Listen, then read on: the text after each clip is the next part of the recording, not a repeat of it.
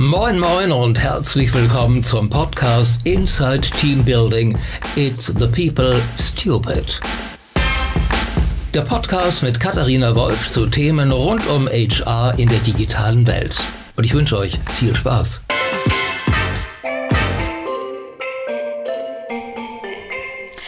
Hallo und herzlich willkommen zu einer weiteren Ausgabe des Podcasts Inside Team Building. Und heute darf ich hier mit einer Frau sitzen, die einen der wahrscheinlich einflussreichsten Digital- und Online-Jobs äh, in Deutschland hat, über die man aber noch viel zu wenig, finde ich, lesen und hören kann. Ines von Jagemann, ähm, Digital-Geschäftsführerin bei Chibo.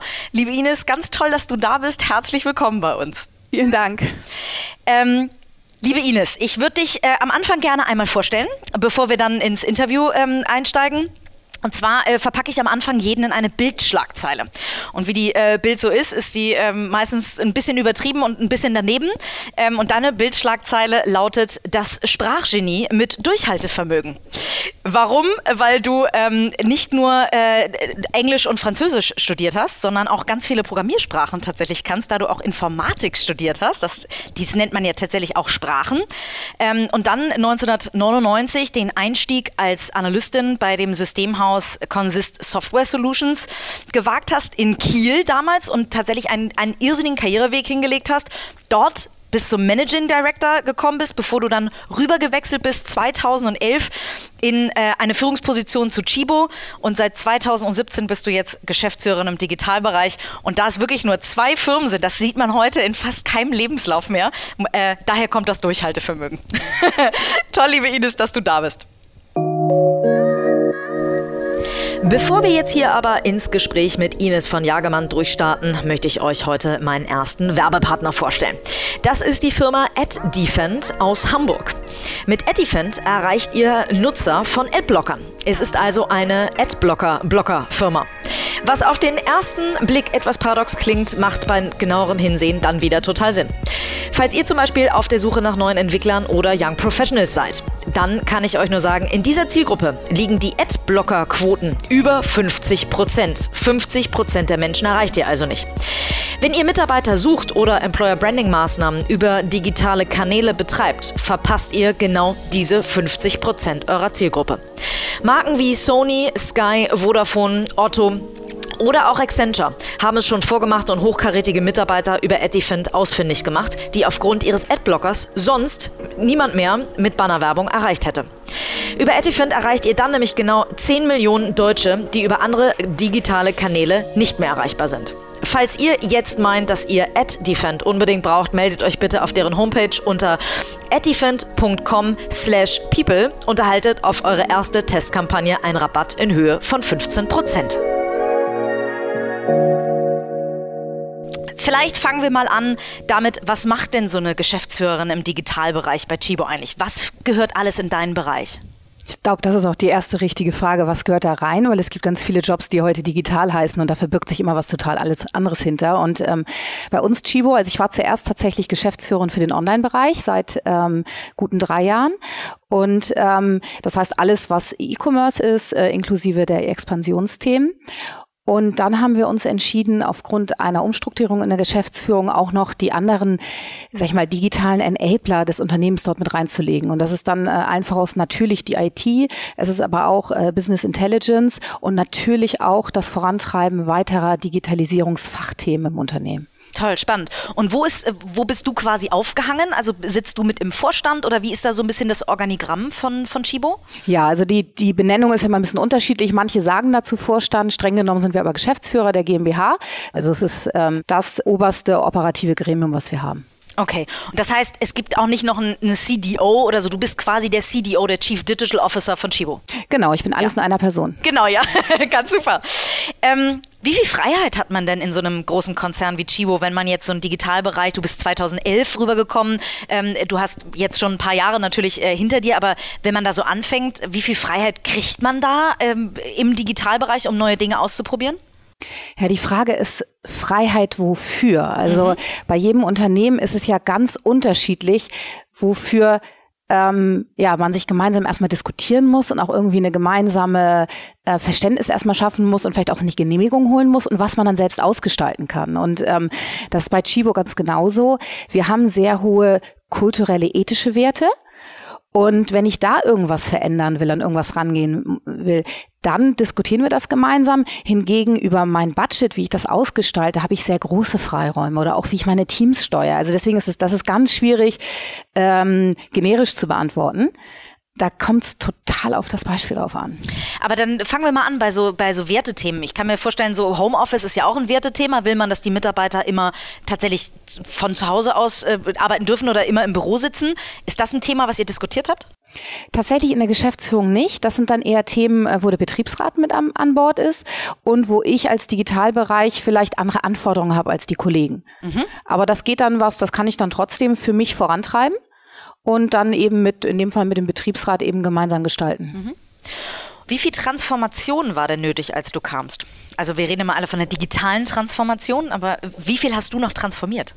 Ja, das ist auch eine gute Frage, weil Chibo ja schon ähm, im E-Commerce ein sehr alteingesessenes Unternehmen ist. Wissen viele gar nicht, dass wir auch in Deutschland schon vor Amazon live waren. Wahnsinn. Also im 21. Jahr tatsächlich Chibo Online. Irre. Ähm, und aber trotzdem sind wir natürlich kein Native Digitalunternehmen, weil wir haben ja auch, wir haben sehr große stationäre Bestandteile. Wir haben dieses tolle Kaffeegeschäft. Deswegen gibt es auch unterschiedliche Ebenen der Transformation. Also im, ähm, wenn ich mir das E-Com-Geschäft angucke, da gab es eine ganze Menge. Ne? Das ist total klar. Wir hatten ja auch, wir hatten das mal ursprünglich auch eine andere GmbH ausgelagert. Also da war unheimlich viel von da. Also da bestand eher mein Job darin, zu gucken, was ist da und bringst dann auf einen tollen Level, was vielleicht so ein Best-of-Mix von anderen Pure Plays ist. Aber das war wirklich eine tolle Entwicklung gemeinsam mit dem Team. Und ähm, für die IT ist zum Beispiel eine ganz andere Herausforderung. Ne? In der IT ähm, stehe ich wie viele andere Unternehmen auch vor, vor, dem, äh, vor dem Punkt, wo wir sagen, wir wollen intensiver die Dinge angehen und auch ein Stück weit strukturierter und nicht immer nur ein Projekt, das ein Projekt nach dem anderen kommt, sondern dass man wirklich eine Roadmap hat für drei bis fünf Jahre. Und das ist natürlich schon eine große Transformation fürs ganze Unternehmen, weil ja die ganzen Fachbereiche immer betroffen sind. Und wenn ich dann auf Business Intelligence gucke, das gab es bei uns nur in einzelnen Fachbereichen, aber nicht übergreifend. Und da hast du dann wirklich eine Transformation, die durchs ganze Unternehmen geht und die auch damit zu tun hat, überhaupt ein Wissen ähm, oder eine Awareness dafür zu schaffen, wie wichtig Daten sind. Also deswegen, ich habe quasi Transformation im Reinformat und manchmal auch nur eine Iteration von, von etwas, was schon da ist. Ganz mhm. unterschiedlich. Und orientierst du dich da an großen Playern? Also du sagst, ihr wart vor Amazon eigentlich, da konnte man sich noch nicht an Amazon orientieren. Aber ähm, gibt es so Best Practices oder so, an denen du dich orientierst? Ach, die gibt's total. Und die gibt's zwar für jedes Einzelne gibt's die. Also mhm. ähm, wenn ich jetzt mal wieder mit E-Com anfange, natürlich. Also da ähm, gucken wir schon, was machen andere große, die wir toll finden, aber die auch vielleicht in einem ähnlichen äh, Kundenkontext unterwegs sind, weil also es gibt ja immer irgendwas, was ein Unternehmen ganz toll macht, aber was du vielleicht nicht unbedingt für dein Unternehmen spiegeln kannst. Also ich nehme jetzt einfach mal Amazon. Ähm, die sind ja auch wirklich ganz toll, also wirklich eine super Logistik äh, Maschine möchte man ja schon fast sagen. Ja. Und das muss ich für mich ja nicht ähm, nicht, nicht genauso machen wollen, aber ich kann für mich davon vielleicht lernen, vielleicht gibt es einen anderen Mehrwert, den ich auch noch schaffen kann und vielleicht kann ich den dann herstellen. Und so versuchen wir uns bei jedem schon zu gucken, was können wir uns da abgucken. Und in der operativen Exzellenz gibt es schon viel. Also wo wir auch ein bisschen Austausch haben. Ich meine, es kommt ja auch die Durchlässigkeit bei Bewerbern. Da kriegst du ja auch immer mit, was machen andere Unternehmen. Also äh, du, hast ja, du hast ja die unterschiedlichsten Quellen, mhm. wonach du dich orientieren kannst. Toll. Und wenn wir so ein bisschen zu Zahlen, Daten, Fakten kommen, ähm, wie groß ist dein Bereich? Wie groß ist der Digitalbereich bei, bei Chibo? Mhm. Also an Mitarbeitern und auch vielleicht an, an Umsatz? Ja, ähm, ich gehe vielleicht mal so ein bisschen, muss man glaube ich ein bisschen unterschiedlichen Teile einmal mhm. kennen. Was ich auch noch vergessen habe zu sagen ist, ähm, ich habe tatsächlich auch noch die Produktverantwortung für unsere Nicht-Kernprodukte. Also ich bin auch noch verantwortlich für unsere beiden Segmente Reisen und Mobilfunk. Ähm, und wenn man jetzt so an, an Umsatz guckt, dann wissen wir ja alle, dass äh, Chibo einen sehr erheblichen Umsatzanteil im E-Commerce hat, was Non-Food angeht. Bei Kaffee ist das relativ gering. Also Kaffee-Umsatzanteile haben wir zwischen fünf und zehn Prozent, je nachdem, äh, in welchem Land wir gerade unterwegs sind. Bei Non-Food ist es deutlich höher. Also wir haben bis zu 30 Prozent Umsatzanteil für unser Non-Food-Umsätzen und ähm, das ist natürlich ordentlich. Dann habe ich natürlich noch zusätzlich meine Umsätze in Reisen und Mobilfunk. Das ist für uns nur Geschäft, was, was, was nebenbei läuft, aber trotzdem. Was aber auch digital vertrieben wird und nicht über die, weil ich meine, ich kann mir gar nicht vorstellen, digital gibt es ja so viele Reiseanbieter, aber ihr habt halt den Zugang zum Kunden oder wie seid Ja, genau, das ist halt das Konzept ja. von Chibo. Also wir haben ähm, sehr früh auch angefangen. Also wir haben gar nicht angefangen darüber, dass wir das Produkt groß machen wollten, sondern wir haben damit begonnen, dass ähm, wir so ein extrem hohes Kundenvertrauen haben und dass die Kunden sich noch weitere Services von uns gewünscht haben. Und so sind wir damals auch als erster Retailer ins Mobilfunksegment eingetreten und haben daraus immer noch heute unser Joint Venture mit der Telefonica und bedienen einfach das mit, aber eben weil unsere Kunden sich das in unserer Verlässlichkeit auch von uns wünschen. Und so ist es bei Reisen sehr ähnlich. Also ähm, deswegen werden wir jetzt nicht der größte Reiseanbieter dieser Welt, aber es passt einfach zu diesem Gesamtkundenerlebnis irgendwie mit dazu. Und ähm, ich habe vielleicht noch Zahlen, vielleicht noch eine andere äh, Kennzahl ähm, von den Mitarbeitern her. Das ist ja vielleicht mal noch was, wo man sich auch ganz gut dran Unbedingt. orientieren kann. Ähm, muss man, glaube ich, auch ein bisschen gucken nach den unterschiedlichen äh, Bereichen. Ähm, das sind so ungefähr, sagen wir mal, circa 250 für alles, was ähm, E-Com, die Produktbereiche und auch äh, Business Intelligence sind. Und dann kommt nochmal die ganze IT dazu. Und ähm, in der IT haben wir auch noch eine ganze Menge Dienstleister, das darf man ja auch immer auch nicht verkennen. Wir haben ähm, heute auch noch einen großen Anteil, was extern läuft. Das heißt, da haben wir nicht nur interne Mitarbeiter, sondern auch externe. Und das sind in Summe vielleicht so 450, die wir, die wir da aussteuern für unsere ganzen IT-Leistungen. Mhm. Super. Das klingt alles sehr ähm, ja, eigenständig. Ähm, und nun habt ihr trotzdem einen sehr starken Eigentümer, Herrn Herz, der ähm, ja immer noch aktiv, glaube ich, auch ähm, sich proaktiv mit ein oder sich, sich proaktiv mit einbringt ins Unternehmen. Wie aktiv ist der tatsächlich noch? Kriegst du den ab und zu noch? Also der hat ja auch ein enormes Fund an Wissen, mit dem er wuchern kann. Wie häufig darfst du den noch als Sparringspartner auch äh, hinzuziehen? Ja, also da, da muss ich erstmal was anderes zu sagen. Also ich komme gleich auf die Frage zurück, ja, aber ähm, ich habe mich ganz bewusst wieder entschieden, in einem familiengeführten Unternehmen zu arbeiten, weil ich das total gerne mag, weil dadurch gibt es eine Kultur, die weitergeführt wird und es gibt Menschen, die Kultur, denen die Kultur wichtig ist. Und ähm, das hat ganz besondere Facetten und das hat eben auch die besonderen Facetten, dass man sich mit einem Eigentümer oder der Eigentümerfamilie äh, zu Dingen auch manchmal sehr intensiv auseinandersetzt. Ähm, da kommt immer so ein ganzes Profil, finde ich, mit, mit, mit, so einer, ähm, mit so einer Chance auch de, des familiengeführten Unternehmens. Und insofern, ja, Herr Herz ist aktiv. Ähm, Herr Herz Wie ist alt ja ist er mittlerweile auch schon über 80, glaube ich, ne? oder? Na, na, na, na, na, na, na, ja, okay. Nein, nein, nein, nein. Gefühlt nein. ist er schon so ewig da. ja, das kommt, weil die Familie auch immer Herz heißt. Ja. Im Zweifelsfall ja. ist es immer ein Herr Herz. Ja, okay. Ja. Nein, nein, nein, nein, nein. Ähm, nein, ähm, er ist noch nicht 80. Okay. Ähm, nein, aber Herz hat ja auch die, hat auch, also Herr Michael Herz, äh, vielleicht einmal mhm. das zu sagen, es gibt ja mehrere Herzbrüder, ähm, ist auch Vorsitzender unseres Aufsichtsrates und insofern sehen wir ihn natürlich auch in den formalen Gremien, aber auch unabhängig der formalen Gremien sehen wir uns schon regelmäßig. Und es gibt ein paar Themen, gerade wenn es um Kultur geht, dass das treibt ihn so dermaßen um. Und es gibt auch ein paar inhaltliche Themen, die faszinieren ihn total. Und ähm, da möchte er dann schon einfach mit, mit im Austausch sein. Aber das ist schon, ich sag mal, pro Ressort sicherlich auch sehr unterschiedlich. Und ähm, ja, also es ist themenspezifisch, würde mhm. ich sagen. Das ist ja, äh, ich glaube übrigens, äh, die andere ähm, äh, Eigentümerfamilie quasi, äh, an die ich gerade dachte, ist äh, die Familie Six. Da ist er nämlich, glaube ich, Erich Six ist, glaube ich, tatsächlich 80. Ähm, wenn du sagst, die Werte sind so wichtig, ähm, was hat denn Chibo für Werte? Habt ihr richtig mal Core Values, also Firmenwerte ja. definiert? Ja, es gibt eine DNA. Mhm. Und ähm, auch jede Führungskraft bei uns unterschreibt nicht nur einen Arbeitsvertrag, sondern gleichzeitig auch die Grundwerte. Gerade auch die äh, höheren Führungskräfte unterschreiben die, dass sie sich nach den Grundwerten auch der Familie verhalten. Und dann haben wir eine Unternehmens-DNA, die jeder Mitarbeiter auch beim, beim Start bekommt. Und ähm, da steht jetzt nichts Ungewöhnliches drin, aber so wie man sich das erwartet. Das sind schon, ähm, wir kommen aus einer Handelsfamilie, die auch finde ich, die, die, die norddeutschen Werte auch hat, also auch ähm, ein Stück weit, also sehr nachhaltig denkt und gar nicht mal, ich, das ist neudeutsche Sustainability-Wort, mhm. sondern eher auch nachhaltig, wie baue ich mein Unternehmen nachhaltig auf. Und insofern sind die Werte auch nicht verwunderlich. Es hängt viel mit Offenheit zusammen, mit, mit, mit Klarheit, mit Transparenz, mit, ähm, mit wirklich zu verstehen, was der Kunde braucht. Also da ist nichts Überraschendes drin, aber es ist sehr klar beschrieben und ähm, wir sperren dazu auch häufig, ob stellt wir uns so danach, auch verhalten. Stellt ihr danach auch ein, also äh, dass ihr sagt, ihr überprüft, ob derjenige in die Firmenwerte passt? Ja, Also denn, ähm, ich meine, das ist auch ein Thema, das wird dir auch ja immer wieder begegnen, gerade auch jetzt in deinen, in deinen Interviews.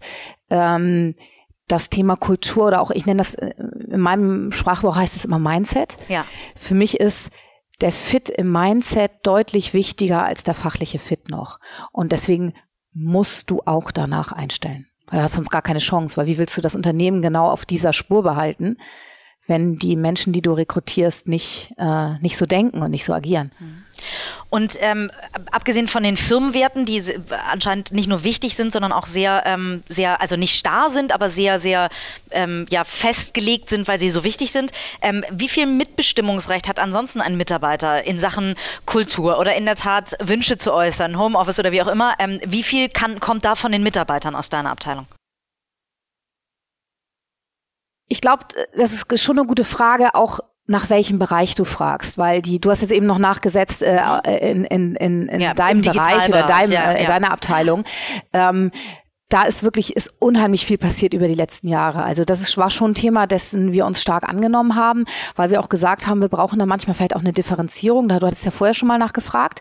Und ähm, wir haben viel umgesetzt auf äh, Nachfrage der Mitarbeiter. Und das ist natürlich auch klar. Ich mache mal ein konkretes Beispiel.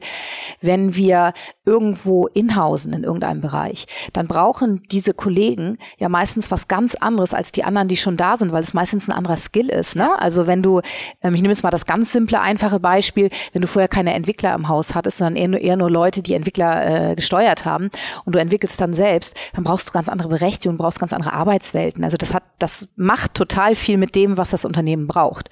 Und ähm, das entwickelt sich aber sukzessive. Das passiert ja nicht auf den Schlag. Aber ähm, und da kommt extrem viel von den Mitarbeitern selbst, weil die ja am besten wissen, was sie brauchen, um, äh, um ein gutes Arbeitsklima und auch äh, produktives Umfeld zu haben. Und erfolgreich arbeiten zu können. Ja. Nun weiß ich, ihr habt tatsächlich ein Schwimmbad, glaube ich, unten drin. Äh, was bietet ihr euren Mitarbeitern denn sonst alles noch so? Was ist auf der Goodie-Liste? Ja, das ist, das ist auch sehr schön. Also das passt auch total gut. Das wäre eigentlich ein guter Anschluss zu der Wertefrage gewesen. Ja. Weil ähm, wir haben total schöne Dinge, die auch genau zu diesem, zu dieser Herkunft des Handelsunternehmens passen. Wir haben ein Kaffeedeputat. Also ich meine, äh, das ist total nett. Also du kriegst jeden Monat deinen Kaffeecheck. Ja. Und holst dir dann deinen Kaffee und ähm, so viel Kaffee brauchst du meistens gar nicht, das verschenkst, dann hast du noch mal noch was Nettes für, für Familie oder für Freunde. Du kriegst zu Weihnachten ähm, einen Festtagsbraten, das finde ich auch total wow. süß. Das ist ja gar nicht eine große materielle Geste, aber es ist was total Schönes. Und das beschreibt total gut auch diese, diese Werte. Und dazu gehört eben auch das Freizeitzentrum. Also dieses Schwimmbad heißt mit allem drumherum Freizeitzentrum. Und jetzt darf man sich nicht vorstellen, dass es den neuesten Meridian Spas oder irgendwie so ähm, gerecht wird. Aber es ist eben ein äh, Platz, wo man zusammenkommen kann und äh, da kannst du genauso gut Billard spielen und du kannst dir irgendwelche DVDs ausleihen oder zusammen deine DVD in irgendeiner Ecke gucken. Du kannst doch abends da zusammen mit Kollegen noch was essen, mhm, wenn du willst. Also das ist der. Sehr viel luxuriöser als in jedem Startup, die sich immer damit brüsten. Naja, also das ist ähm, ein anderes Marketing, würde ich einfach mal sagen. Bei uns gehört das mit dazu und du hast äh, bestimmt nicht die latest äh, Couch oder keine Ahnung was, wie immer du das nennen willst. Aber äh, das Essen ist top. Preis-Leistung ja. ist hervorragend. Äh, das Mobilar ist vielleicht schon etwas älter, aber du kannst genau das machen, wozu, also wozu du das hast. Also du kannst dann ähm, den Büroalltag noch ganz ruhig ausklingen lassen. Du kannst vielleicht auch sagen, oh, wir haben vielleicht noch mal ähm, ein herausforderndes Gespräch und das dauert heute ein bisschen länger. Lass uns doch runtergehen. Lass uns das ähm, noch beim beim kleinen Essen, beim kleinen Bierchen irgendwie noch zusammen weiter bereden oder so. Also äh, genau dafür, wofür es da ist, das hast du. Toll. Super. Jetzt hast du ganz viele Dinge beschrieben, die ganz toll sind bei Chibo. Wo hat Chibo denn noch Nachholbedarf oder wo ist eure Organisation vielleicht noch nicht am Zahn der Zeit oder, oder noch nicht perfekt? Mhm. Du hattest vorhin ja auch schon nochmal gefragt, ähm, wie viel Transformation ist mhm. da drin oder wie, wie, was ist da so? Und ähm, da ist natürlich noch viel noch viel zu tun. Das, das ist schon so. Also ähm, natürlich haben nicht alle Fachbereiche, haben nicht des, den gleichen Bedarf für die, für die gleiche, für das gleiche Maß an Transformation, will ich das jetzt mal nennen. Also wenn du dich mit jemandem von Google unterhältst, dann ist das viel gleichförmiger, weil die viel stärker das eine einzige Ziel haben. Und wir haben ähm, sehr zu Recht sehr differenzierte Ziele, die wir auch brauchen, um als Gesamtunternehmen erfolgreich zu sein. Und das bedeutet dann eben auch, dass wir einen anderen Rhythmus haben oder auch einen anderen ja schon anderen Rhythmus. Das passt, glaube ich, ganz gut. Und ähm, deswegen ist aber schon eine große Herausforderung, sich immer wieder zu überprüfen, wo muss ich noch transformieren, was ist auch der richtige Schritt jetzt. Also ähm, bei mir in meinem Ressort ist ja auch ein Bereich, der sich mit der weiteren Digitalisierung beschäftigt. Und ähm, darf man sich das nicht so als Stabsstelle äh, vorstellen, wo da irgendwie mal Leute sich irgendwas im Elfenbeinturm ausdenken. Das machen natürlich selbstverständlich gemeinsam mit den Fachbereichen. Aber natürlich überlegen wir uns vorher, was sind da die Schritte und wie kann man da jetzt vorgehen. Und natürlich ist genauso ein Schritt, eine Digitalisierung von Führung HR ist genauso da eine relevante Fragestellung, wie auch eine relevante Fragestellung ist, wie viel Digitalisierung brauche ich in meinen stationären Vertrieben? So, und ähm, da ist schon noch eine ganze Menge zu tun, weil dadurch, dass wir ähm, auch ausreichend groß sind, haben sich die Bereiche natürlich historisch gesehen ähm, natürlich ganz unterschiedlich entwickelt. Und ähm, da jetzt dann manchmal auf einen gewissen gemeinsamen Nenner zu kommen, um sich weiterzuentwickeln, das ist schon eine Herausforderung. Mhm. Wie digital ist eure HR dann schon? Macht ihr schon sowas wie Video-Interviews oder so? Wie bewirbt man sich bei euch? Über ein Portal oder wie läuft das ab? also ja, ich glaube, ich glaube, wir sind ein gesunder Mix, würde ich mal sagen, zwischen allem, was es so gibt. Ähm, wir sind da auch, wir sind nicht der, der ähm, sind jetzt nicht der Vorreiter für irgendwas, so kann man das, glaube ich, nicht sagen, aber trotzdem äh, Unsere HR-Kollegen machen ganz toll Active Search zum Beispiel, also ganz viele Tools. Ich nenne das, vieles ja ist ja Methodikkasten, ja. den es gibt und ähm, den setzt unsere HR-Kollegen setzen sehr gut diesen Methodikkasten ein und ähm, nehmen dann auch, genauso weil du eben sagtest, Video-Interviews, natürlich machen wir das auch. Und ähm, aber es gibt ja auch ganz andere Sachen. Es gibt ja auch solche Sachen wie, dass du regelmäßig Case-Studies einsetzt und so, also was gar nicht unbedingt was mit digital zu tun hat, was aber einfach damit zu tun hat, eine gewisse Qualität in einen Prozess zu, zu bringen. Und ich glaube, das musst du mal alles ganz gut kombinieren. Und ähm, ist es deswegen in allen Bereichen so? Nein, bestimmt nicht, weil natürlich auch dann sich ein bisschen auch noch unterschiedliche Tenore herausgebildet haben, wie rekrutiert wird. Und da gibt es sicherlich schon noch so ein bisschen unterschiedliche ähm, ja, Teile oder Teilwelten, würde ich schon mal sagen. das ist auch eine Herausforderung, da irgendwie auch alle auf den gleichen Stand zu bringen. Und du hast die Qualität angesprochen, damit ihr sicherstellen könnt, dass nur die Besten der Besten zu euch kommen, die ihr mit Sicherheit haben wollt. Ähm, macht ihr noch, also du hast gerade die Cases angesprochen, also so Fallbeispiele, die gelöst werden müssen. Habt ihr Verhaltensanalyse-Modelle wie, wie Disk oder Meyer-Briggs oder so, die ihr einsetzt? Oder also wo ihr guckt, was für ein Typus äh, ein Mitarbeiter ist? Guckst du oft äh, Zeugnisse, Noten? Was ist dir wichtig oder was ist im Digitalbereich bei euch wichtig? Ja, ähm, es sind tatsächlich unterschiedliche Elemente und wir setzen auch nicht immer alle für jede Position ein. Das muss man sich ja auch wirklich gut überlegen. Klar, was, was brauchst du? Was anderes, ja. Führungskraft ist was anderes, ist auch mal klar. Und es gibt auch unterschiedliche Runden, die wir machen. Und je nachdem, ähm, manche Runden gibt es halt dann eben nur für spezielle Positionen und für andere nicht. Ne? Aber es gibt schon, wir haben einen gesamten Baukasten, wo wir dann auch uns natürlich auch ähm, Methodiken äh, bedienen wie PI, also wo du wirklich auch äh, dir nochmal an die Persönlichkeit nochmal ein bisschen klarer rankommst. Weil du hattest vorhin gesagt, oder oder gerade eben hast du gesagt, es geht um die Qualität. Das ist total richtig. Ähm, es geht aber natürlich auch darum, zu verstehen, also besser zu verstehen, wer der Bewerber wirklich ist. Und das ist eigentlich, ich, ich glaube, das ist eigentlich die Essenz. Du willst wirklich gut verstehen, wer er ist, um dann zu sagen, passt dieser Mensch gut in das rein, was ich von ihm möchte. So, also ist der Match gut. Und ähm, dafür haben wir eben unterschiedliche Methodiken. Und der Case, also eine Case Study ist nur eine Methodik, weil du hast natürlich hast die ganz klassische Methodik des gegenseitigen Kennenlernens, egal ob es ein Interview, also ob es ein Video-Interview, dann Skype-Interview ist oder ob es ein persönliches Interview ist. Manche Sachen, also irgendwann musst du persönlich werden, weil es gibt manche Dinge, die passieren nur im persönlichen Raum. Ja. So und ähm, deswegen am Anfang kannst du natürlich auch Videotechnik einsetzen, aber nachher später hast du irgendwann das Gespräch. Und natürlich so ein Case, ähm, der beantwortet was ganz anderes. Der beantwortet nämlich, wie bereitet sich jemand vor und wie präsentiert er das, was er vorbereitet hat und wie geht er damit um, dass er neue Elemente im Gespräch bekommt. Es geht ja gar nicht darum, dass er perfekt die, die mhm. Aufgabe löst. Ne? Mhm. So und manchmal auch so ein Stresstest. Total. Ja. Und oder einfach ja, du lernst, du siehst so viele Sachen, die, sag ich, die kommen immer gratis. Also du hast gar nicht die Frage gestellt und sie kommen dabei. Aber weil jeder geht halt mit so einer Frage, gehen die Bewerber eben ganz unterschiedlich um. Und dann gibt es eben noch ein anderes, für manche, manchmal reichen eben diese Elemente auch nicht aus. Und dann gibt es eben anderes, wo du stärker hinter die Persönlichkeit kommen willst. Und ähm, was wir dann auch machen, aber das ist sehr individuell und sehr selektiv und hängt auch wirklich von dem Umfeld ab. Aber wir machen auch sowas wie auch gerade bei Führungspositionen, wenn wir uns schon, ich sag mal, ziemlich sicher sind, dass wir dann aber auch sagen, was ist vielleicht auch eine, eine schwierige Herausforderung, vielleicht auch, wie integriert sich dieser Mensch danach in das Team, dann machen wir auch sowas wie, dass wir ein reales Thema nehmen, der Rest des Führungsteams dieses Thema diskutiert und dieser Bewerber dann eingeladen wird oder diese ah, Bewerberin. Und das wäre dann aber und das wäre dann ja. aber die dritte oder vierte Runde. Ja, wow. Und dann miterlebt, wie die Dynamik in dem Führungsteam ist. Und da siehst du dann sowohl, wie verhält sich der Vorgesetzte zu dem Team, als auch wie interagiert das Team miteinander.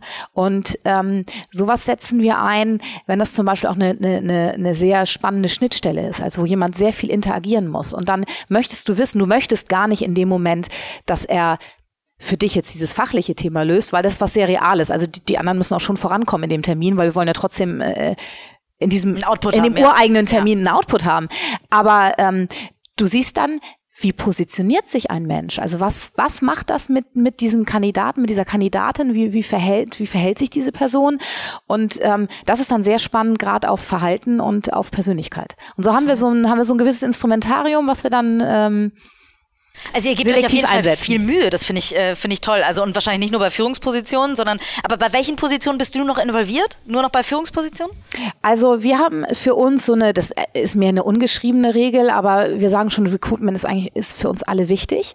Und deswegen gehen wir, egal welche Ebene wir haben, gehen wir immer ähm, die Ebene runter und dort die relevanten Positionen quasi. Und die bekommen wir dann meistens, aber erst natürlich in der Vorsortierung müssen wir nicht dabei sein. Also Vorsortierung, das macht natürlich die Führungskraft, die dafür verantwortlich ist. Und die nächsthöhere Führungskraft wäre dann aber immer quasi beim Zweit- oder Dritt, je nachdem, wie wieder die Konstellation ist, bei, bei diesem Termin mit dabei.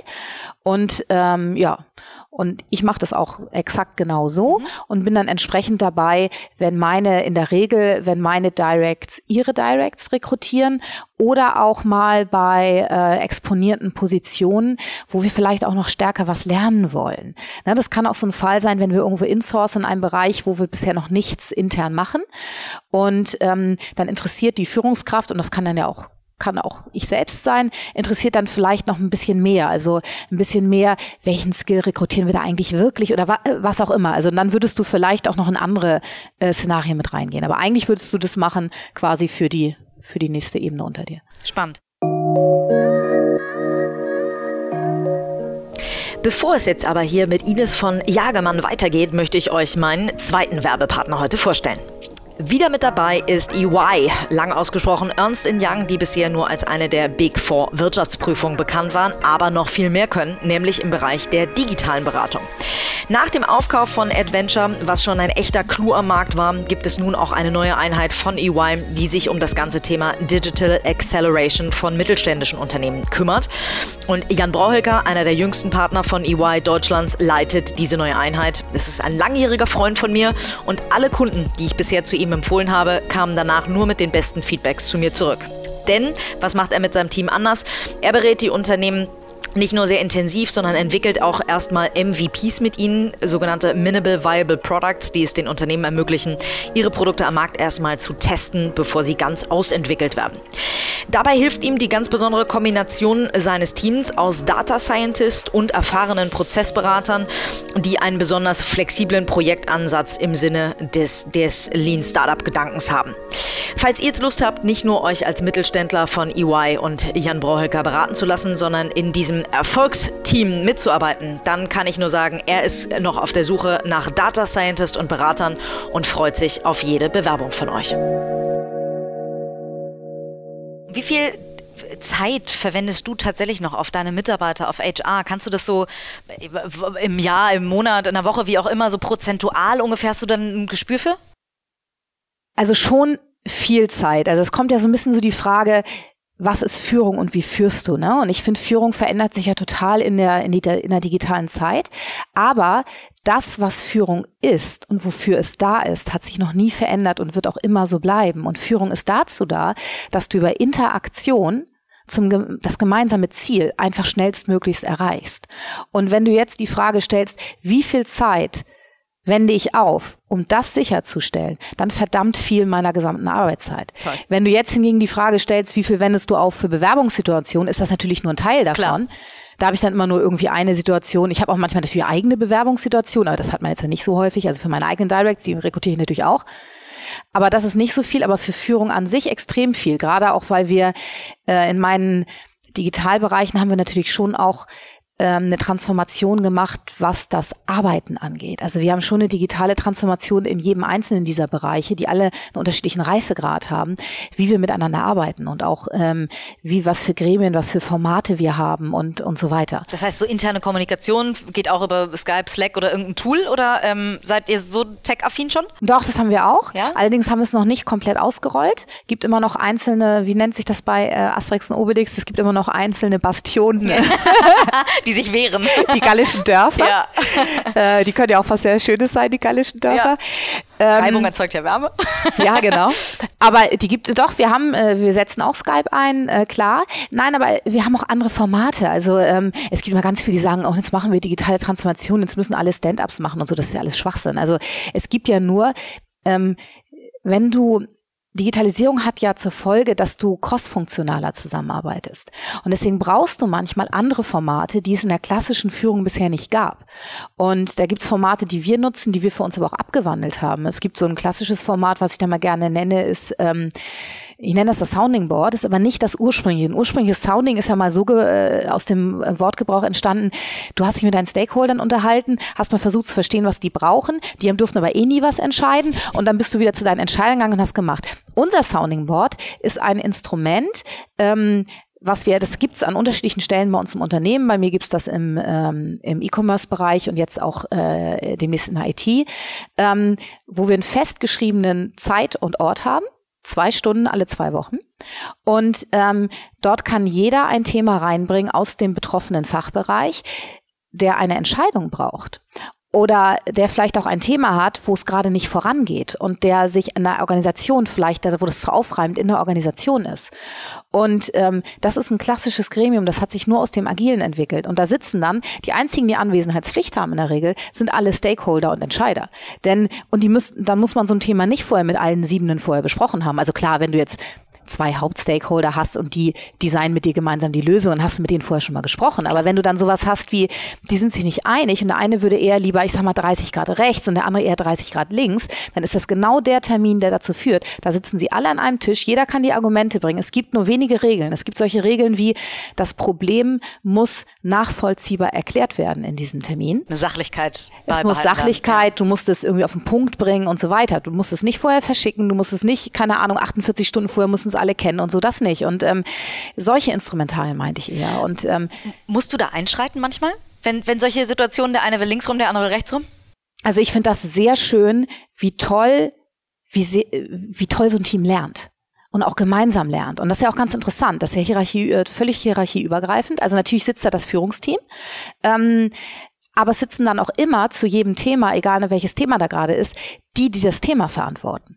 Und das können dann auch welche aus benachbarten Fachbereichen sein. Und es sind natürlich völlig über Hierarchie, völlig unabhängig von der Hierarchie. Es ist halt es ist das Team, was dieses Thema voranbringt. Und dann hast du quasi dieses Projektteam, was hierarchisch völlig irgendwo zwischen ist. Ähm, und du hast auch gar nicht immer die Vorgesetzten dort am Tisch. Und dann hast du dann das höchste Führungsgremium. So. Und das sorgt sehr schnell dafür, dass zumindest mal die Punkte klar werden. Und ähm, dann merkst du auch und du kommst relativ schnell dahinter, wo ist eigentlich die Dissonanz und weswegen haben die vielleicht auch ein Problem, weswegen die das nicht operativ geklärt kriegen. Weil die armen Menschen können ja nichts dafür, wenn die immer von A zu B und zu C und dann wieder zu A und so laufen. Und ähm, dann kriegst du das sehr schnell hin und das ist schon ganz toll wie das sich innerhalb des Teams selbst reguliert. Mhm. Und das funktioniert natürlich nicht, nicht jedes Mal. Mhm. Ne? Und deswegen hat schon da jeder auch einen Job. Und mhm. ähm, es gibt aber auch jemanden, du hast dann auch sowas wie einen äh, Moderator. Und der Moderator ist Wächter des Prozesses. Aber das bist nicht und immer du, das bin ich nee. nicht, das bin ja. nicht ich. Ja. Nein, das wäre auch nicht gut. Ja. Das bin nicht ich das und das ist auch keiner der anderen Führungskräfte. Das ist jemand anders. Ja, und das ist spannend, weil das, ähm, also es klingt wahnsinnig eigenständig. Du musst sehr selten wahrscheinlich äh, die, die Buhmann-Rolle, sag ich mal, oder Buhfrau-Rolle übernehmen. ähm, was würden denn Mitarbeiter über dich erzählen? Die lässt mich total in Ruhe? Oder was, was ist so, was würden die mir jetzt erzählen, wenn, wenn hier einer von denen säße? Das ist eine total spannende Frage, weil ähm, ich glaube, Wahrscheinlich hört man ganz viel. Also du stellst die Frage ja nicht ständig. Ne? Also Beantwortet wahrscheinlich so, auch jeder anders, klar. Ja, genau. Ja? Also es gibt so ein paar Werte und die sind mir auch total wichtig und das wissen auch alle. Und diese Werte die sind schon, ja, die sind totale Offenheit und Transparenz. Also wirklich jedem so gut es geht die richtige Antwort für ihn zu geben. Ne? Also natürlich sagst du nicht jedem ex explizit allen das Gleiche, ne? aber soweit es geht, transparent zu sein, damit jeder danach bestmöglichst eigenständig für sich agieren kann.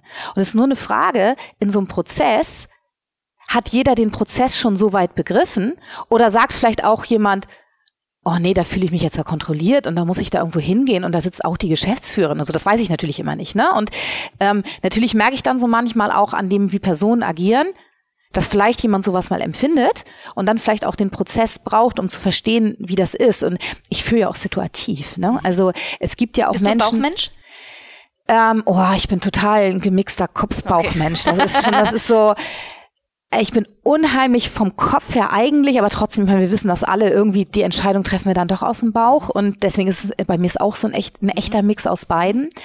Ähm, aber auch aber weil du sagst situativ, da kann man ja, ja aber, manchmal noch nicht alles durchanalysiert haben. Nee, natürlich nicht. Und ähm, dann ich führe ja auch nicht jeden Mitarbeiter gleich und auch mhm. nicht in jeder Situation bin ich ja nicht gleich. Ich versuche ja dem Gegenüber das zu geben, was ich glaube, was er braucht. Und das ist natürlich klassisches Sender-Empfänger-Thema, ne? Da kann ich ja falsch liegen. So, und dann sage ich vielleicht was und ich bin, ich habe ja eben gesagt, meine ich, ich bin so auf offen und direkt und Klarheit. Und das kann ja auch mal was sein, was zu direkt ist, weil der andere, dem ich das sage, der, der hat vielleicht eine Information nicht, von der ich dachte, dass er sie hat und so. Ne? Deswegen, ähm, ich weiß gar nicht, was du, also dass ich die Werte habe, das wissen alle. Und auch da, äh, da, die mich erleben, wissen auch, dass, dass ich auch sehr dafür bin. Aber ich glaube, Menschen, die mich dann nicht erleben, es gibt bei uns ja auch das klassische Ding, hast du auch ein familiengeführten Unternehmen, der und das will das und das und hat das und das entschieden und deswegen müssen wir das machen. Mhm. Ich ja, hasse das. Konzern, ja. Ich hasse das wie die Pest. Also ja. bei mir gibt es das nicht. Frau von Jagemann hat das entschieden. Also ja, also dann hat sie hoffentlich einen Grund gehabt. Also dann lieber, und erkl erklär doch lieber, wenn es einen Grund gab und hoffentlich haben wir es gemeinsam entschieden. Also das ist so, aber deswegen. Es klingt nicht danach, als würdest du irgendwas aufoktroyieren, ja. Nee, überhaupt nicht. Aber du weißt natürlich trotzdem immer nicht, wie das ankommt. Ne? Und ja. ich glaube, das ist auch eine super Frage, wo steht gerade der andere Mensch? Und ähm, da lerne ich auch immer total viel. Also ich lerne total viel daran, ähm, die Teile, gerade das, was ich nicht bin, was brauchen andere, die ganz extrem Kontrapole von mir sind, was brauchen die von mir vielleicht in der Führung? Das finde ich immer noch eine total spannende Herausforderung, weil die brauchen ja irgendwas, was du selbst nicht brauchst. Und da musst du ja total aktiv drüber nachdenken. Das heißt, du lernst bei dem Führen von, von Mitarbeitern, von Menschen auch etwas über dich selbst. Total. Also total viel. Also ich finde äh, mindestens mal genauso viel wie über den anderen Menschen lernst du über dich selbst. Ja. ja. Gibt es ja. so Grenzen, an die du mal ge gestoßen bist? Also Ach doch, Wut oder Fall. also irgendwas, emotionale Grenzen oder ähm, wo du gesagt hast, oh, jetzt überfordert mich das oder so? Also da gab es alles, ne? Und ich, ich, bin sehr früh in die Führung gekommen. Also ich habe gleich in meinem ersten Job hatte ich schon, war nicht so geplant. Ich habe irgendwie als Systemanager, hast du vorhin ganz schön gesagt, habe ich ja angefangen und nach drei Monaten hatte ich mein erstes Team. Das hat keiner Wahnsinn. so geplant. Das war natürlich auch der Klassiker, den du dann am Anfang hast. Ich äh, wusste überhaupt nicht, was das ist hatte dann, war auch nur klein, war nur vier Leute, aber immerhin, ne? Und dann hatte ich am Anfang so diese ganzen klassischen Szenarien, die hatte ich in den ersten fünf Jahren so. Also die, da hast du, da kommst du eher so an Grenzen mit Generationskonflikte. Also die waren ja alle mal locker, also die waren immer alle älter als ich, aber natürlich manchmal auch einfach eine ganze Generation älter, ne? Und dann hast du auch dieses, Führen ist ja immer. Und in der ähm, IT wahrscheinlich auch noch männlich? Ja, und in der IT. Ich, ich komme ja ursprünglich ja, aus der IT. Bevor eben. ich ins E-Com gegangen bin, war ich ja auch schon in der IT. Ja. Und viele, viele Herren, klar. Und dann dieses, äh, dieses Klischee-Denken und ähm, oh, sie sieht jetzt ja gar nicht aus wie eine ITlerin, so irgendwie. Und, und dann dieses, die fachliche Autorität, dass die verstehen, dass du die trotzdem hast, auch wenn du nicht, nicht deren Leben durchlebt hast, dass du aber trotzdem denen helfen kannst. Ne? Also das waren so die ganzen ersten Klassiker, würde ich mal sagen. Ähm, und danach hatte ich auch noch die nächsten Klassiker mit, ähm, eigentlich im Team gewesen und dann die Führung von diesen Leuten äh, übernommen. Das sind natürlich auch nochmal wieder auch so diese klassischen oh ja. Positionen. Vom Kollegen zum Chef, das ist schwer. Total. Ja. Also die habe ich auch alle gehabt. Und ähm, jetzt, wenn ich mal so auf die letzten Jahre gucke, habe ich eher für mich, arbeite ich tatsächlich mehr an dieser Herausforderung, wie kann ich jeden wirklich zu seinem Maximum führen und das so auch machen, dass es die richtige Führung für den anderen ist. Ne, also gar nicht so, dass, weil das dein Stil ist und weil du das so machst. Also klar, es gibt ein paar Sachen, die Werte, die du hast und die wirst du immer machen, ne? egal wie der andere ist. Und so suchst du dir auch deine Leute aus, dass die mit diesen Werten arbeiten können. Ne? Aber ähm, wirklich zu verstehen, es gibt ja manchmal, also ich bin schon für eine Diversity im Team. Ich mag das ganz gerne, da auch andere Charaktere drin zu haben. Und das, dann machst du ja manchmal auch Experimente, weil du es vielleicht ein, weil das ein Charakter ist, den schätzt du aufgrund von einer gewissen Persönlichkeitsmerkmalen. Ähm, aber es ist auch eine gewisse Herausforderung, ähm, vielleicht genau diesen Charakter im Team zu integrieren. Und das ist dann eine echte Herausforderung, weil du dich dann immer fragen musst, Schaffe ich das gemeinsam mit diesem Charakter, diese Aufgabe zu bewältigen? Oder ist das vielleicht zu viel gewollt, weil das zu diverse ist? Und das sind eher so die Herausforderungen, wo ich an der Führung so in, sag mal, eher in den, in den äh, letzten Jahren dran arbeite.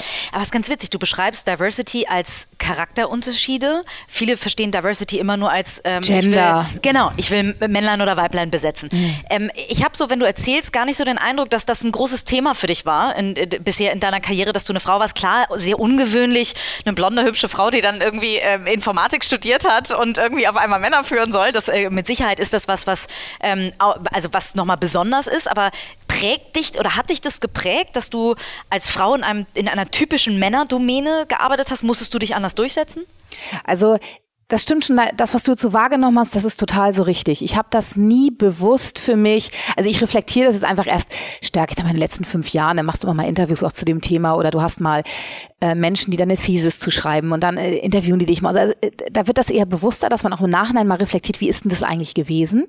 Weil es ja auch nicht viele Frauen in, in, in, in nee, so hohen Positionen gibt wie da. Nee, überhaupt nicht. Aber ich habe das damals trotzdem, das ist, hört sich vielleicht lustig an, aber für mich war das nicht so präsent. Und ähm, für mich war viel präsenter, immer den anderen zu verstehen und dann bestmöglich zu agieren aus dem, was ich verstehe, wie das Umfeld ist. Und ich hatte dann viel mehr die Herausforderung des Changes an sich, als die Herausforderung, eine Frau zu sein.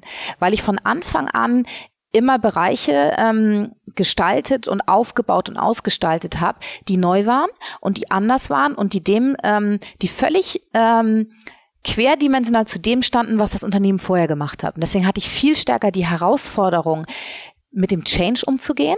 Und da wäre es, glaube ich, auch mal vollkommen irrelevant gewesen, ob es Männlein oder Weiblein äh, gewesen wäre. Natürlich habe ich inzwischen viel gelernt, auch über ähm, Gender, über, äh, über empfundene Gender Diversity und auch, äh, oder wie es auch manchmal tatsächlich wirklich Menschen leben. Und ähm, aber für mich ist das, also für mich persönlich ist das nicht so ein Thema. Und ich habe auch von Anfang an äh, ganz toll, äh, wirklich immer ganz tolle Frauen in meinen Teams gehabt und auch äh, wir haben uns gemeinsam entwickelt und äh, ja. Bestärkt, toll. Und hat es nicht mehr eine Rolle für dich gespielt? Du bist verheiratet und hast also Familie, hast auch, ich glaube, ein Kind, mhm, ne? Ich habe einen Sohn. Äh, einen Sohn. War das so ein Break? Also bei vielen ist das ja genau der Karrierebruch, sagt man so häufig. Ähm, ist das einfach so durchgelaufen, hätte ich fast gesagt, aber äh, kam das einfach so, das Kind kam nebenbei oder? Also ich habe da verdammt viel, verdammt viel Glück, muss ich sagen, und bin ich mir auch dessen total bewusst. Ich habe einen ganz tollen Mann, der, ähm, der das mit mir gemeinsam gestaltet, so dass ich ein Stück weit mich immer noch genauso auf meinen Job konzentrieren kann, wie ich das vorher konnte. Und, von ähm, denen gibt es ja leider noch nicht so äh, ja, wahnsinnig viele, von daher nochmal ein Appell an die Männer. Ich glaube, dass, dass das eher das, davon ja, geben sollte. Ich, ja. ich glaube, dass das eher eines der großen Dinge ist. Also natürlich, ja. es gibt ganz viel auch noch kulturell, ne? Und das darf man auch alles nicht, äh, auch gerade jetzt Gender Diversity, Frauen, Männer, das ist alles nicht gut. Aber ähm, ich glaube, wir müssen woanders ansetzen. Wir müssen viel stärker die Kultur prägen, dass es für uns kulturell in Ordnung ist, wenn ein Mann die Rolle ausführt, die bisher klassischerweise die Frau besetzt hat. Weil mein Mann hat auch mit aller möglicher Gender Diversity zu kämpfen. Also der hatte das bestimmt ich. nicht einfacher als ich in der Zeit. Also ich meine, jetzt, jetzt frage dich, welche Frage du besser findest. Die Frage, ob ähm, die mich beim Kindergeburtstag meines Kindes fragen, ob ich überhaupt so leben kann und mein Kind würde mich ja immer nur am Wochenende sehen und ob das nicht ganz schrecklich ist und ob ich überhaupt eine Mutter bin. Ob die Situation besser ist oder mein Mann, der immer in diesen, der wirklich immer da Teil dessen ist und äh, in der Kita von Anfang an natürlich auch mit dabei war und ähm, wo die dann immer sagen, ja, und wo ist die Mutter? Also ich meine, das beides nicht besser. Ja. Ne? Es zeigt einfach nur, es dass immer Vorwürfe gemacht. Genau. Ja. Es zeigt, dass du noch total diese Klischees hast und dass das, dass das eher so kommt so, ach du bist auch der Hausmann, aha, interessiert dich dein Job nicht und so. Nee, das ist einfach so. Für uns passt es hervorragend so zusammen und äh, aber ich habe da einfach, ich weiß es, ich habe da extrem viel Glück mit. Deswegen Toll. ja, also man muss wirklich sagen, es ist ein bisschen wie du gefragt hast, es, äh, es lief irgendwie so durch, aus dem beruflichen gefüllt, gefühlt. Für mich ist es natürlich eine super äh, weitere Bereicherung. Ne? Also was du da über ein Kind lernst, also da auch über Führung lernst du dann nochmal wieder. ja, auch über dich selbst. Kinder erziehen und, und Toll. Mitarbeiterführung, äh, sagt man Toll. ja, sind gar nicht so unähnlich. Nee. Ja. Und auch was du über dich selbst lernst. Ähm, aber ich habe noch glücklicherweise ich hab echt ein echtes Sonnenscheinkind, also da habe ich auch Glück gehabt. Toll. Ja. Super. Ähm, Nochmal ein anderes Thema, so über dich. Man kann über dich wahnsinnig wenig immer noch dafür, dass du eine so unfassbar ähm, große Position hast, die in der Digitalwirtschaft eigentlich so eine Bedeutung hat, weil ihr so viel äh, an, an Umsatz macht, so viel an, an, an Volumen habt und so. Ähm, trotzdem liest man wenig über dich. Du gibst wenig Interviews äh, oder sehr ausgewählte wahrscheinlich. Ähm, äh, ist das bewusst so gewählt, dass man über dich nicht ganz so viel findet? Also ganz ehrlich ist das gar nicht so bewusst. Auch zu meinem Vorleben davor wirst du auch nicht so viel finden. Und das hat sich so ein bisschen so ergeben, weil meine persönliche Priorität liegt darauf, mehr die Dinge zu bewegen, als tatsächlich damit nach draußen zu gehen. Und weiß ich, dass es natürlich alles einen Mix braucht. Aber natürlich ist auch mal eine Frage, wo arbeitest du? Und wenn du bei familiengeführten ähm, Unternehmen arbeitest, hast du ganz häufig das auch, dass die dass es Teil der, der Auffassung ist, dass du weniger stark nach außen präsent bist. Und das hatte ich tatsächlich, es war auch bei, bei meinen beiden Unternehmen ist, äh, war das tatsächlich so, aber es passte auch zu dem, wie ich selbst äh, agiere. Aber und Anfragen kriegst du doch wahrscheinlich en masse. Anfragen kriege ich eine ganze Menge, ja. das ist so. Das kann ich mir auch nicht und, anders vorstellen. Nee, Anfragen äh, gibt's natürlich äh, en masse. Und ich versuche das jetzt ein bisschen schon immer mal was, was reinzunehmen, um auch ähm, ja, für, für, für ein höheres Bewusstsein in der Außenwelt zu sorgen für das, was wir sind, weil es hat natürlich auch immer eine Schattenseite, wenn du das machst. Ne? Also wenn du, wenn du weniger, wenn ein ganzes Unternehmen oder auch ganze Bereiche weniger von sich preisgeben, äh, denk nur an die Bewerber. Also ich meine, die wissen dann, also die haben vermutlich ein anderes Bild, ne? Mhm, ja. Und deswegen gucken wir schon, wie wir das gezielt und gut so ein bisschen anders gestalten können, aber trotzdem noch äh, diesen Wert behalten, dass wir eher in der Kommunikation zurückhaltender sind. Mhm. Ja, also ich fühle mich sehr geehrt, dass du äh, heute mit mir das Interview machst, auf jeden Fall. Ähm, ist ja auch äh, für Chibo ein tolles, tolles Employer Branding tatsächlich, weil man richtig Lust kriegt, finde ich, hier zu arbeiten, weil das nicht nach einem Konzern klingt, was man immer denkt am Anfang, verkrustet der Konzern von außen. Ähm, Schön. Vielleicht, äh, ja, vielleicht nochmal ähm, äh, kurz so ein bisschen zu dir privat. Ähm, nun hast du gesagt, ähm, du hast eine Familie, aber du wirst wahrscheinlich auch, könnte ich mir vorstellen, zu einem sehr toughen Job einen Ausgleich brauchen. Machst du irgendwie Sport oder gibt es so bestimmte Dinge, die du als Ausgleich äh, machst? Ja, ich liebe Sport. Und äh, Sport muss tatsächlich immer bei mir sein, egal was und irgendwas geht immer. Mhm. Was für ähm, Sportart machst du so? Oh, also alles mögliche. ursprünglich habe ich mal. Okay, was machst mal, du nicht? ich habe mal ganz intensiv getanzt. Damit habe ich ursprünglich mal angefangen. Toll. Ähm, dann äh, bin ich danach ähm, übers Tanzen bin ich dann eher so in diese Fitnessbranche so reingerutscht und habe dann auch eher so diese ganzen Sachen, so Hip-Hop, House und sowas alles gemacht. Und dann bin ich auf die Yogaschiene gekommen, dazu ergänzend. Dann habe ich gedacht, so, jetzt brauchst du aber auch wieder was Ausdauermäßiges. Bin eine Zeit lang mal geschwommen. Dann habe ich gedacht, nee, es muss auch mal Ganzkörper sein, was ich mache. Dann habe ich irgendwie meine Zeit lang, äh, bin ich viel so geskatet, aber auch dann nordisch geskatet. Und ähm, also ich brauche immer Sport und es gibt immer Sportelemente, die sich ganz lange durchziehen. Also so Yoga mache ich jetzt schon seit 15 Jahren. Ähm, und dann aber das andere Element, das, was ich so zur Kräftigung mache, da mache ich so ein bisschen High Intensity, mache ich jetzt im Moment gerade so. Ich, ich gucke dann immer. Ich hoffe nicht bei den 36 Grad, die wir gerade haben. ich mache ich mach auch Hot Yoga. Also ah, insofern ja, okay. ist auch knapp 40 Grad. Ähm, nee, ich suche mir immer das, was ich schaffe, in meinen Tagesablauf zu integrieren und was ich so gut machen kann, dass es nicht eine weitere zeitliche Belastung auch für meine Familie ist. Weil ähm, also ich bin gern aktiv und bewegen uns, aber am Wochenende bewegen wir uns eher gemeinsam. Also da suchen wir uns eher was aus. Zum Glück meine beiden Männer, mein kleiner und mein großer Mann, die sind auch beide aktiv und dann suchen wir uns eher was aus, was wir gemeinsam tun Toll. können und was trotzdem auch irgendwas Sportmäßiges ist. Und in der Woche versuche ich halt immer was einzubauen, egal wo ich bin. Und wenn ich unterwegs bin, ist es halt was anderes im Hotelzimmer, als wenn ich äh, zu Hause bin. Ja, klar. Ja, aber das brauche ich. Ja. Das ist toll. Ähm, Ines, eine letzte Frage, die ich äh, jedem Gast stelle, ist tatsächlich, ähm, wenn uns jetzt ähm, äh, junge Frauen, junge Männer zuhören, die sagen, wow, so eine Karriere, Wahnsinn, wie schafft man das? Ähm, was macht dich erfolgreich? Das jetzt die schwierigste Frage des ganzen Interviews. aber gibt es, da muss ich mal kurz es, drüber nachdenken. Ja, absolut. Ähm, aber gibt es Rituale, die, wo du sagst, irgendwie, oder bist du besonders ähm, zielstrebig oder gibt es irgendwelche äh, Eigenschaften, die dich, also ich meine, ein Informatikstudium äh, kann ich mir schon vorstellen, dass das erstmal eine gute Grundlage ist. aber gibt es so Dinge, wo du sagen würdest, das, hat ein, das war ein Gamechanger bei mir in der Karriere? Ich glaube, es gibt schon, vielleicht sind es zwei Dinge. Ähm, das eine, was mir immer viel hilft, ist, ich bin wirklich sehr stark originär an einem Thema interessiert, also wirklich an dem inhaltlichen Thema. Und dadurch habe ich mich immer weiterentwickelt, weil ich habe immer schon projekthaft Themen gemacht, bevor ich sie dann übertragen bekommen habe. Und das hat wirklich immer nur, es wurde nur ausgelöst, wurde nie ausgelöst, weil ich gesagt habe, ich will irgendwas tun, sondern es wurde immer ausgelöst, weil mich irgendein Zusammenhang interessiert hat. Und dann es wird immer irgendjemand für irgendwas gesucht, ne? Und dann brauchst du immer mal einen Projektleiter, der so ein bisschen über dein Ressort hinausgeht und so weiter. Und das, also das hat, glaube ich, mir unheimlich viel geholfen. Ähm, und diese, es ist schon, diese Zielstrebigkeit brauchst du schon. Und auch vielleicht bei dem ersten auch das, das sich selbst hinterfragen. Ich gehe nicht davon aus, dass das, was ich mache, perfekt ist und dass man das genau so machen muss, sondern ähm, ich lasse mich wirklich inspirieren von den Menschen um mich herum. Will ich sagen, dass ich es jeden Tag schaffe, aber, aber halt immer wieder. So, und mich dann schon nochmal zu hinterfragen. Und dann komme ich immer wieder auf andere Gedanken. Und das hat mir in meiner persönlichen Entwicklung total geholfen. Ähm, also diese beiden Aspekte, ne? Dieses eine mit, der, mit diesem Fachlichen immer nochmal auf andere Sachen gucken und nicht nur das eigene.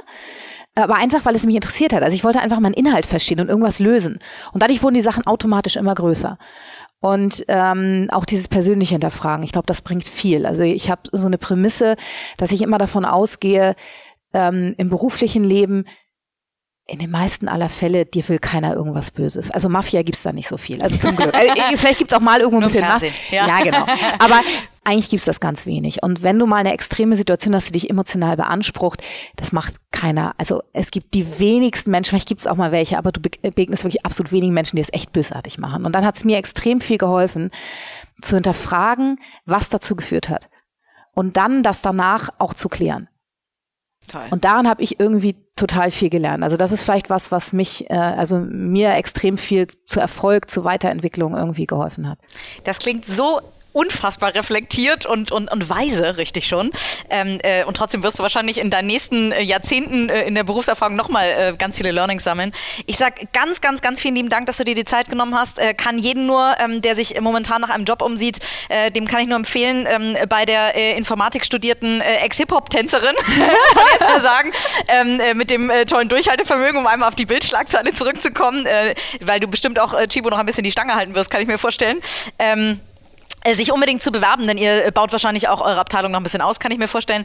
Ich sage ganz vielen lieben Dank, dass du dir Zeit genommen hast und ähm, ja, äh, tolles Interview. Vielen lieben Dank. Sehr gerne, hat mir Spaß gebracht. Vielen Schön. Dank. Klasse.